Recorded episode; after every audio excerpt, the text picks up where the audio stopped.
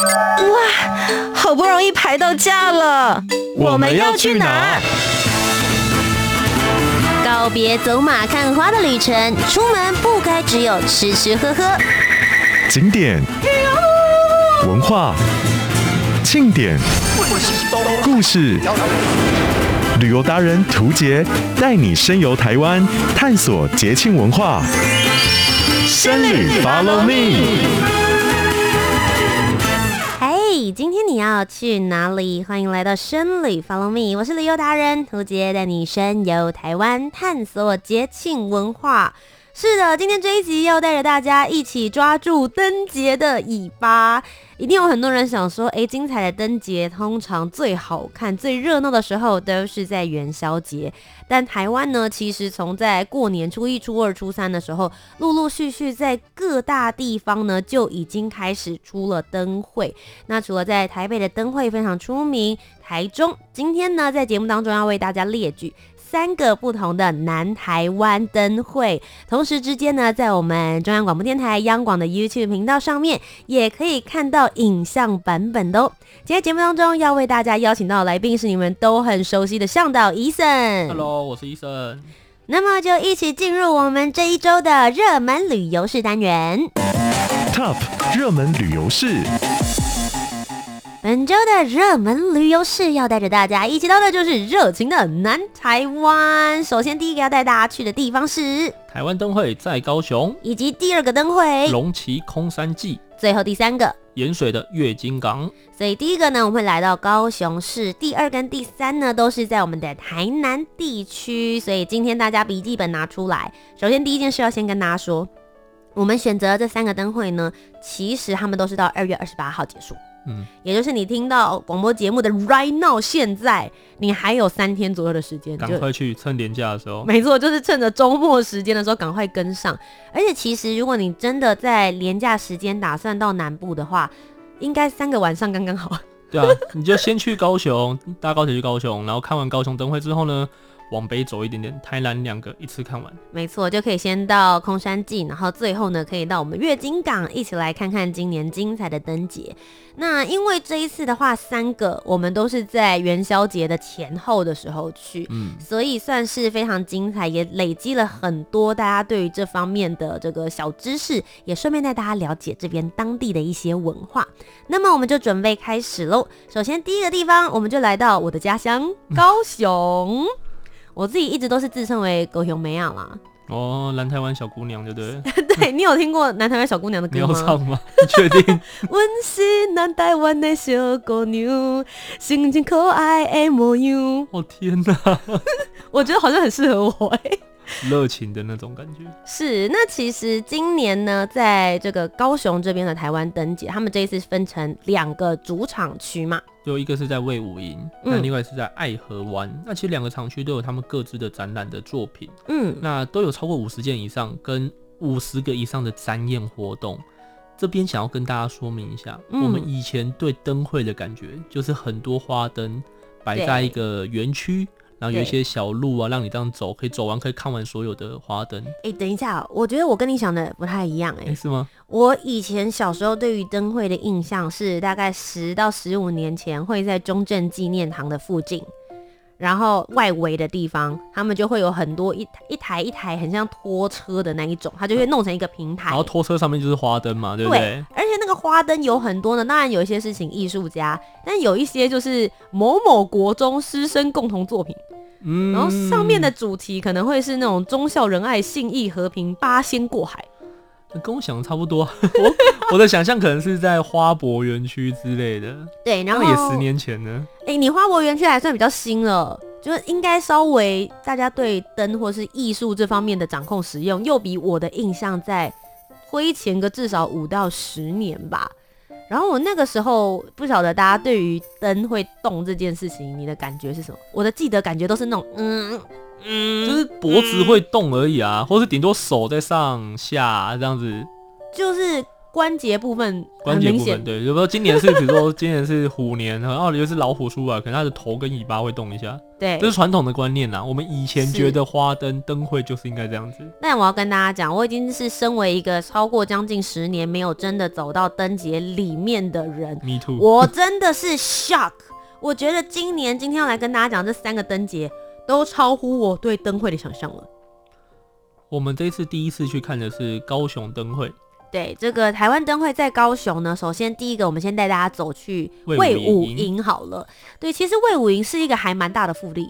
对，它真的蛮大的。然后我们一开始去的时候，它其实就是跟我们想象的一样啦，花灯摆出来，然后有些流动摊贩这样子。对。但我觉得最厉害的是他们透过魏武营的那个曲面，那个魏武营它的建筑物本身，它上面是一个很大的一个曲面。对。然后它有一面就是做投影。所以那个投影的曲面，其实你就可以把它想象是一个布幕，对，它把那个展演活动直接投影在上面，嗯、非常厉害。因为其实呃，我们之前也有拍过一支魏武营的介绍影片，那就有提到说，整个魏武营它的概念其实就是一个榕树。因为之前那边是一个军营嘛，嗯、那他们就是当这个设计师来到这边的时候，他就看一看，就觉得这边应该是一个可以集合众人，大家在下面乘凉、聊天、交换艺术跟文化的地方。所以它上面做的那个曲面的盖面呢，是非常非常大，而且很光滑的。那这一次为了要让这一些影像效果，他们做的投影的影片可以放在。整个魏武营哦，大家可以想象一下，这么大片上面，他们其实做了一些努力，包含比如说在外面他们挂上了一些白布，然后最厉害的地方是他们做了一个很大型的圆圈，在晚上看的时候会有一点点类似像银色的月光的那种月亮的感觉。下面他们还做了一个人的脸，然后是躺在那一个月亮像的旁边。我要跟大家讲，我在现场看的时候，其实一时没有认出那个。那个人的脸，你有看到那个小男孩吗？其实小男孩我也没有看清楚他一开始那个样子，哎，对，因为白天看的时候那个轮廓会很明显，晚上其实没有，就灯照的没有特别明显然后，你会忽有点忽略他是。对，但是他们其实那时候的概念就是说，哎，这个小男孩在这个位置，然后跟着大家一起来享受这样子的文化艺术的夜晚。那呃，我觉得可以特别提一下，他们这一次在魏武营上面去做的这个六分钟的投影的影像，真的很精彩，因为里面其实它融合了各式各类的台湾多元文化。对，然后还有包含了一些外国外国的一些元素也包含进来。哦，里面有一小段的时候是。各个国家的人用他们的各个国家的语言，然后讲谢谢吧，嗯，对，Thank you，我记得，然后就其实看的时候会有点感动，而且是在一个很特殊的一个地点，对，对，在魏武营嘛，然后一般一般想象你投影会是一个正方形或长方形，嗯，但是魏武营那个曲面投起来，他们设计的真的很好。就是一种你把头抬起来，然后你还没有办法在，如果你的头不转动的话，你没有办法一次看到全貌。对，对，对，就是已经是壮观到这样子的大小，大家可以去想象。然后他们现场用的那个音乐跟音响，其实也蛮震撼。嗯，你看到这样子的效果，而它又是在一个户外的场景。对，你就坐在草地上看，其实蛮舒服的，嗯，很舒服。而且我觉得它最有诚意的地方，如果大家想要呃知道这个相关的展演活动的话，你就打那个五营晚点名。因为他们的概念其实也是以前这边就是一个军营嘛，那军营一定都会有这个晚点，到了要晚点名。对，对时间到了，哎、欸，大家出来，我们来点名唱名哦。里面到底有谁缺席？大家是不是都到了？所以他用这样子的概念去做设计，最有诚意的地方就在他展演的次数。他其实每十五分钟就展演一次，对，非常的密集。所以有时候我们会觉得说啊，我们时间到了，可能每一个小时展演一次的话，你就赶快赶到现场，然后可能大家又又很挤。那他十五分钟一次是，哎、欸，我们第一次到的时候，他其实已经演到后半段了，对，对，所以我们就可能结束了之后，然后想说啊，还要等下一场，我不知道多久，就突然广播说。六分钟后会再一次展演。我说、啊、这么快，哎、欸，好啊，那我就坐下来再继续看一下好了。对，所以就不用太担心说你是不是错过了什么。对，对你就是可以再等一下就好，而且可以让人很悠哉啦。一定看得到因为有的时候主灯秀可能会一个小时才一次。对啊，你错过就很可惜啊。你错过就很、啊、哦，想说哈啊，我在这边还要等一个小时、喔，或是大家都在那边等那一小时，所以会挤得水泄不通，然后什么观观看体验就没那么好。但是这个这次魏武营的主灯秀就不会。嗯，它从晚上六点十五分的时候就会开始进行第一次的展演，然后一直到晚上的十点钟。所以在接下来的周末时段，大家如果有空的话呢，非常推荐大家可以到魏武营这边的灯区走一走。那包含呢，他们现在在就是二月十五号之后，其实他们的灯会区那边也点亮了，所以现在是非常非常热闹。外面有很多知名的。呃，大家很喜欢的一些作品，包含比如说像《透明人》，在网络上面就很多人去看。有透明巨人啊，对，对，大家躺在这个魏武营外面的公园草地上面，这个白天去拍也很有特色。白天晚上拍都蛮好看的，也算是一个新的。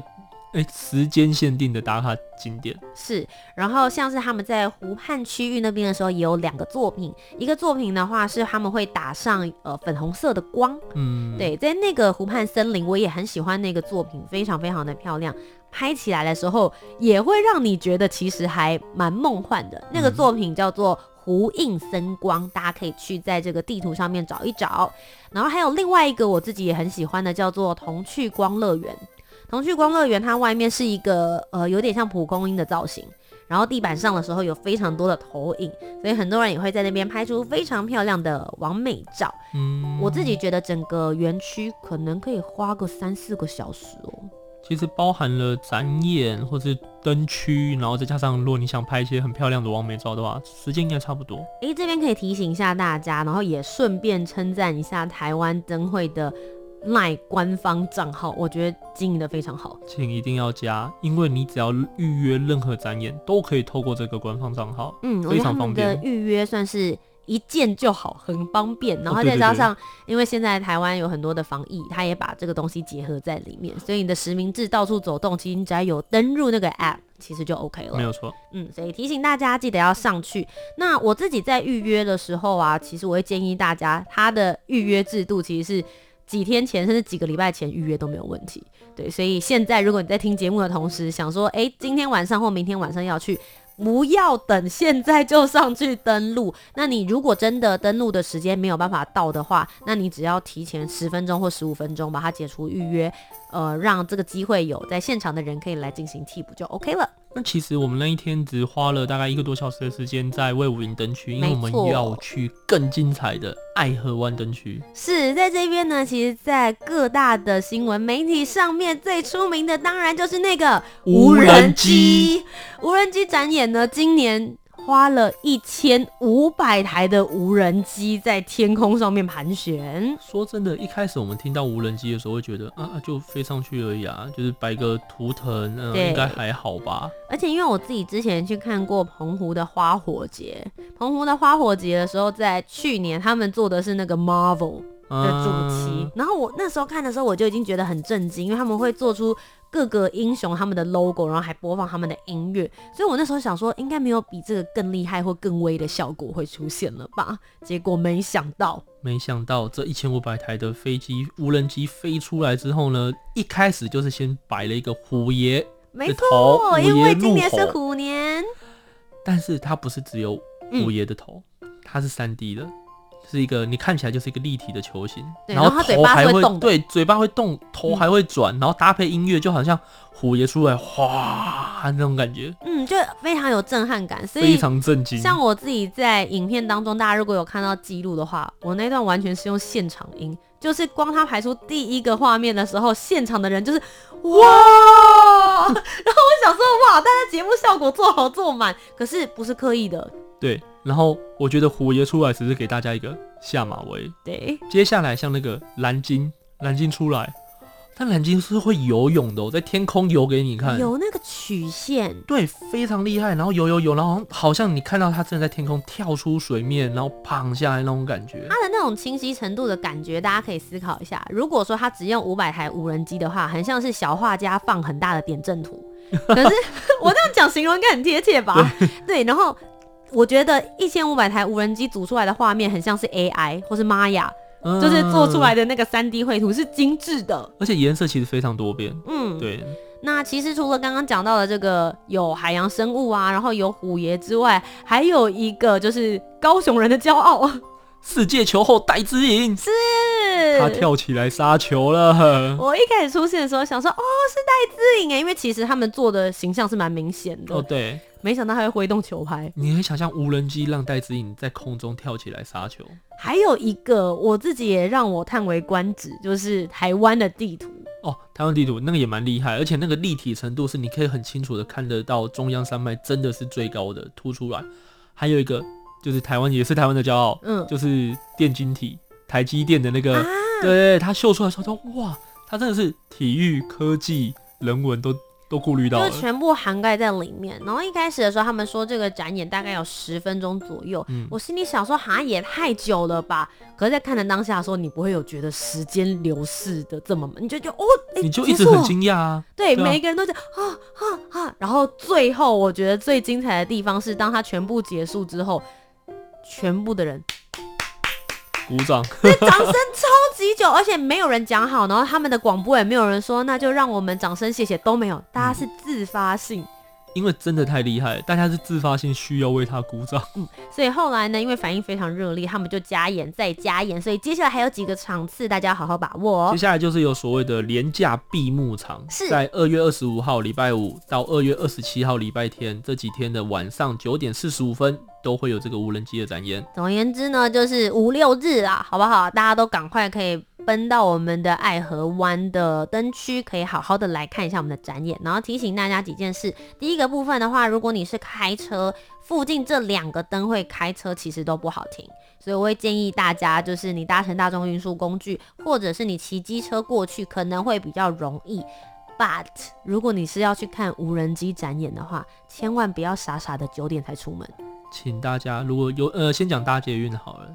你可能八点就要出门去搭捷运了，不然捷运你可能会第一个搭不上捷运，第二个下不了车。生活化一点的例子告诉你们，我爸在我去拍完之后，他隔天想要去看无人机，然后他八点半的时候出门去搭捷运，他说捷运没有一班车挤得上。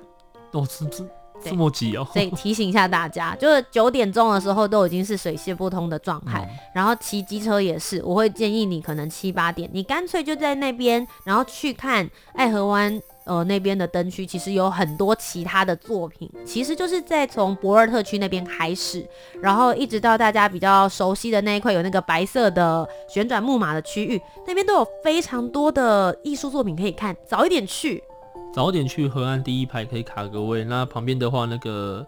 呃，高雄音乐中心蓝蓝流吗？那边也会有灯光秀。对，那也是每个整点时间的时候，嗯、所以其实我是觉得蛮划算的啦。因为它，呃，我在看完九点四十五分的无人机之后，大家不要走，因为十点钟的时候他们就会有主灯的灯光秀。对，你就可以一次把两个都看完。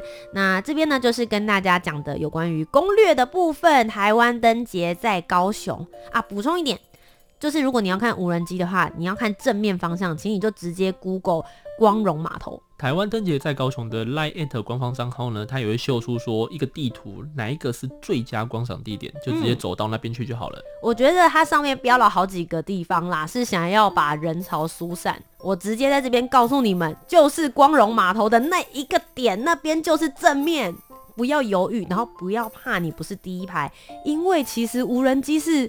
在高空中上面哦，对对对对，前面的人再怎么高也挡不到你跟他之间的视线距离，好不好？Don't worry，勇敢的出门。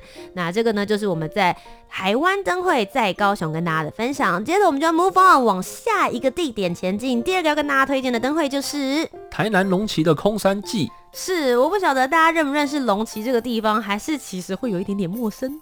其实。一开始我也没听过这个地方，然后真的去的时候，你会知道说它是比较偏向小村的一个感觉。应该讲，一般观光客不会去到那一边。你打开 Google Map 上面也没有什么告诉你是 适合去的观光景点。可是，在每年的年初的时候，今年是他们第三年举办空山祭了。那这个就是会让大家完全蜂拥而至。哇，还还需要交通管制诶，车子都开不进去。因为其实他们这边本身所建立的位置就是虎形山公园。如果大家白天或者是在他们没有这个空山季的时间来的时候呢，它就是一个健康步道的感觉。那其实这个空山季，我觉得它设计的蛮好的，它就是利用这个虎形山公园的步道。嗯，那你走一圈，刚好可以把所有的灯都看完。嗯，然后还可以过一个吊桥，蛮蛮好的。其实它就是一个比较依山而建，那我觉得这也是它最大的特色。因为其实不论你是看台北的灯节是在士林圆山这一块，那如果你是到高雄那边的灯会的话，它是在魏武营或者是爱河湾，它都是属于一个比较平地平面。如果你在走的时候，它其实比较像是呃。直线的移动，它是一个开放式的一个地方啊。对，可是空山祭是垂直的移动。哦，对，因为它依山而建嘛，所以你是就像走走那个步道一样，嗯，就是哎、欸、要爬山一下，要下来一下。然后它的一些展演作品也蛮厉害的，比如说因为在步道，所以它就是有很多树林，嗯，它把树林纳为展演空间的一部分。那么今年呢，他们是以二地伏流来作为主题的内容。我觉得我自己在走，很有那种暗黑森林探险的气氛感。因为它是依山而建嘛，然后、嗯、呃，因为是灯节关系，所以它也不会打太多灯，那就是有点幽暗幽暗的气氛，很适合约会哦，很适合情侣去那边偷牵手这样。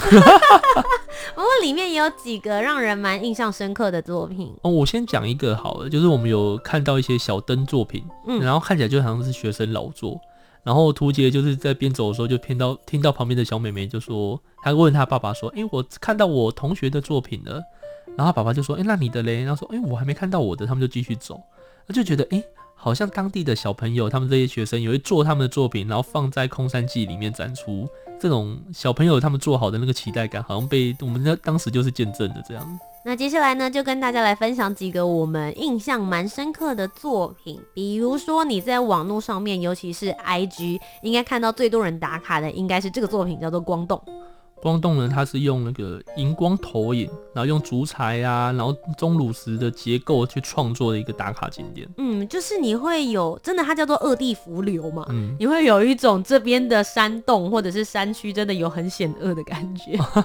透过这个作品，你可以感受得出来。嗯，这个拍到真的很漂亮，然后加上我自己本身的头发染的刚好又是粉红色，所以整个荧光那个照下去之后，他的头发会变成一个荧光的颜色。对，大家可以去看照片，我觉得做出来的那个。画面感真的很有趣。然后另外，如果有人是穿白色的衣服或外套，或白色的鞋子，嗯、那个灯照下去之后，它也会透出荧光的感觉。对，你会误误以为自己家里的洗衣机是不是 加了荧光剂？那没有，好不好？一切安全。好，那另外一个我觉得也还不错的，叫做九号基地爆破边界。哦，这个作品我觉得它的整个概念蛮本土的，就很在地。对，因为他说在地过去就是龙崎这边有那个兵工厂，就是炸药的兵工厂，那生产炸药，嗯，所以他们用生产炸药的原料的那些袋子，就是硝酸盐的袋子，对，袋子之后去组成了这个装置艺术，然后最最中心点，它是一个五公尺大型的充气装置，嗯，然后里面就有一些 LED 的灯光，会模拟当初他们在试爆的时候那些的光影的效果。因为我觉得这个作品除了在视觉上面很炫之外，也可以顺便了解在地以前这个区域里面的故事。其实我觉得对我来说，它是最有意义的，嗯、最能够代表龙崎这个地方。那另外一个我们也蛮推荐的，叫《世界树之泉》。这个作品互动性很高，它那个作品就是 LED 的光跟自然、大自然的树。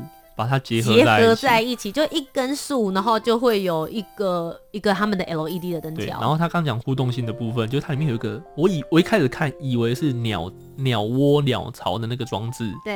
然后你可以去跟他讲话，然后它就会下雨。对，一有声音的话，它就打雷。哦，是打雷，是打雷。然后下雨的话是另外一边，这样。对对对对，就是它有一个按钮，你按下去之后，它就会做。也就是它打雷跟下雨的频率是由现场在的人跟它互动而来的。对对。那整个呈现的方式，就让你透过这些看起来很现代的灯光，但是有一种夜光森林的那种概念。所以这一边的这个空山记呢，我觉得还有几个优点。第一件事情的话，就是它的动线非常的明确，你只要好好的跟着它所规划的路线走，你一定不会错过任何一个作品。那第二件事情是，他们在里面做集章的活动，所以我觉得这个集章活动也蛮有趣的。你就是会有一种好像在解任务的感觉，你会想去每个灯区，对，都去完之后呢，然后去盖一个章，嗯，然后回去之后你就可以获得一张贴夜光贴纸。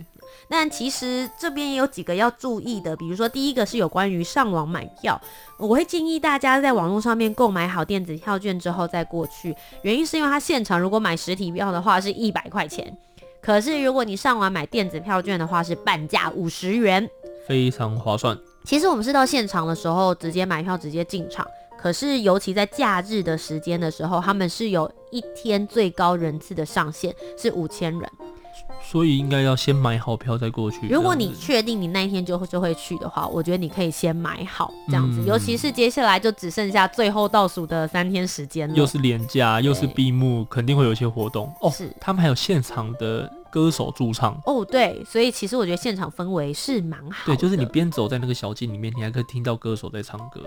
提醒一件事情，他们的交通部分比较麻烦，因为山上没有任何的停车位，所以大家要开车到文横店，你就 Google 文横店，然后再搭他们的接驳车，是免费的，就可以上山下山喽。好，那么接下来呢，我们就要来到最后一个灯节了。第三个灯节就是盐水的月经港。是月经港灯节呢，其实今年已经是要迈入堂堂的第十年了呢。哇，这么久啊！对，这个名气也非常的响亮。因为通常月经港灯节最热闹的就是元宵节的前后，因为在盐水这边元宵节会有盐水风炮。是，之后呢，我们会有一整集来跟大家好好的聊聊盐水风炮，我们这次参加的体验。其实说真的，如果元宵节去的话，C P 值蛮高的，嗯，你可以看灯会，白天也可以看，晚上也可以看，然后又可以参加东那个盐水风炮。没错，那在今年的这个月经港灯节呢，是以礼物来作为主题，打造了五个不同的灯区，那分别是车站灯区、新创灯区、艺术灯区、增建灯区，还有巷弄灯区。他们都在走路可以到的范围，所以你其实就跟着光走啦。他们的地图其实做的也蛮详尽的，但其实你看到人潮在哪里？就过去就对了。对，然后如果你真的想说啊，不知道该从哪里逛，不然你就沿着那个港区，沿着它的那个水路走。我觉得其实也会有。就它有个清水公园，其实就是整个清水公园就是这些灯区了，这样。嗯，那如果在这些灯区里面，Eason 推荐的话，因为这一次的作品大概有将近八十件左右，嗯，所以如果一个晚上你一定会看得有点眼花缭乱。我会推荐先去艺术灯区看，为什么？因为艺术灯区，我觉得比较像是竹秀的感觉。嗯，哦，另外，如果肚子饿的话，艺术灯区旁边有很多摊贩，可以很实在啊。对，先吃完然后看灯，然后像我们有看到一个地球，还有一个用竹子编成的。那个作品，然后里面非常漂亮，它中间有个走道，你就走进去就可以沿路拍。是，对。那包含像另外一个也很出名，大家可以在网络上面找一下 hashtag 月光纷飞，那个也是我印象非常深刻的，就它上面有一个一个圆形，然后很像下雨的那个作品。哦，在河面上这样子打下去，那个光影真的好梦幻，好好看。但如果要再推荐另外一个灯区的话，我推荐的会是街弄灯区。那个我也很推荐，嗯，因为它其实很多灯的位置都在一些古迹，嗯，古迹的附近，八角楼，嗯，然后甚至有一些会是在转角里面的巷子，你会有一种探险的感觉。其实巷子的话，我觉得他们做的很好，就是它有呃巷口就有个大灯笼，嗯，然后沿路会有一些灯笼，然后你就往里面走，这样子。嗯我觉得在月经港灯节这边还有一点好处，就是一当然它是免费的，不需要收门票；第二个是它光其实亮到很晚，是亮到晚上十一点钟，是刚刚以上讲的这三个灯会里面开到最晚的。哦、嗯，所以比如说，假设你今天真的是哦，先去做了别的事，吃完晚饭再过去的话，其实我觉得也都算是还来得及的，可以好好享受一整个夜晚。嗯，那提醒一下大家，就是在巷弄灯区这一边的话是开到十点钟哦，所以如果你真的要走的话，我会建议先走完巷弄灯区之后，再去走其他的艺术灯区或者是呃新创灯区，这样子的话就会是一个很完整的体验。那今天以上呢，就跟大家分享了三个南台湾的灯区。那我们最后跟大家聊一聊，我们自己，如果你现在只有一个晚上的话，我们各自会推荐你去哪一个地方呢？Eason 先好了。只有一个晚上的，没错。说真的，我会推荐大家去看无人机。毕竟无人机收的钱应该是也蛮惊人的啦。呃，我的。感动感最大的是在无人机，嗯，因为整个他在无人机的展演的这个过程，其实有点像是叙述台湾过去一年发生的事情，嗯哼，那包含了台湾加油，就有人在讲说疫情，台湾要加油这样子，嗯、然后运动嘛，科技之类的，所以就是独特感，然后还有感动感，对对对，或者是属于那种台湾骄傲的感觉，其实是在这个无人机展也很明确的。那如果是我的话，我觉得我会选择月经港灯节哦。对，因为其实呃，它第一个展区非常大，然后他们的创作模式有各种不同、很多元的模式。如果你已经很久没有看灯节的话，我觉得月经港灯节会给你一种全新的感受。嗯。那么以上呢，就是今天的深旅 Follow Me。如果大家想要看视觉上面的感动的话，也可以到中央广播电台的 YouTube 频道上面，也可以看到我们所记录的影片哦。希望大家都可以好好珍惜，抓住灯节的尾巴。我是旅游达人涂杰，我是 Eason。那我们就下次节目再见，拜拜。台湾之音，给你最有 feel 的声音。中央广播电台。